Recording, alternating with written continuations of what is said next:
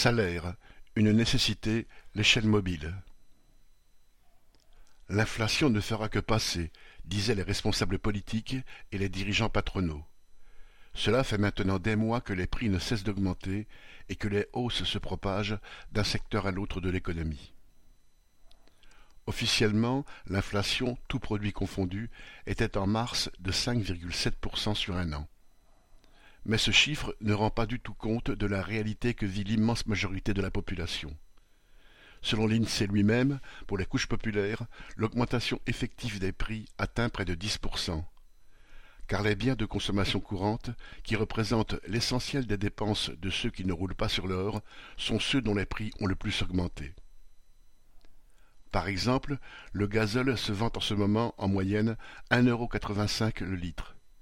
En mars 2021, il était à 1,40€ le litre. Cela représente une hausse de 32% sur deux ans. Dans les grandes surfaces, sur un an, les prix alimentaires ont augmenté de 15,9%.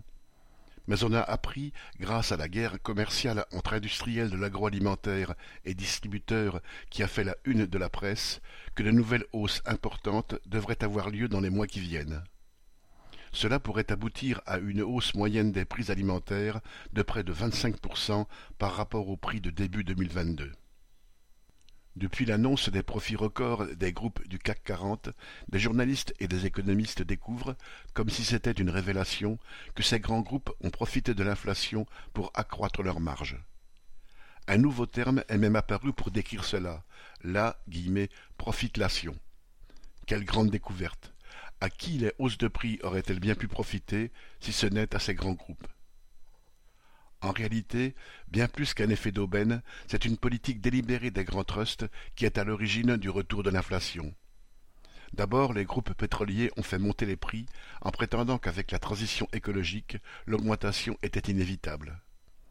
La guerre en Ukraine et les sanctions contre le pétrole et le gaz russe ont donné un formidable coup d'accélérateur à leur politique et tous les prix de l'énergie ont explosé.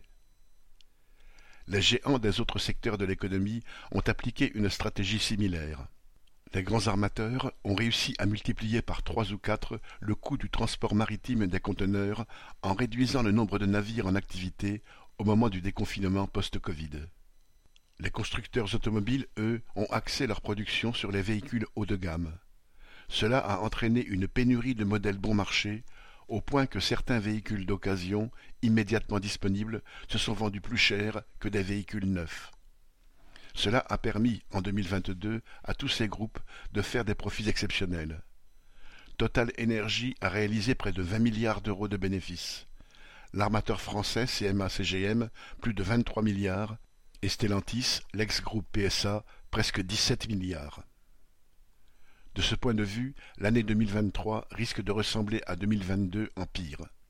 L'inflation va continuer et, pour les travailleurs, le seul moyen d'y faire face est d'imposer au grand patronat des hausses de salaire permanentes, compensant au minimum les hausses de leurs dépenses, c'est-à-dire une échelle mobile des salaires.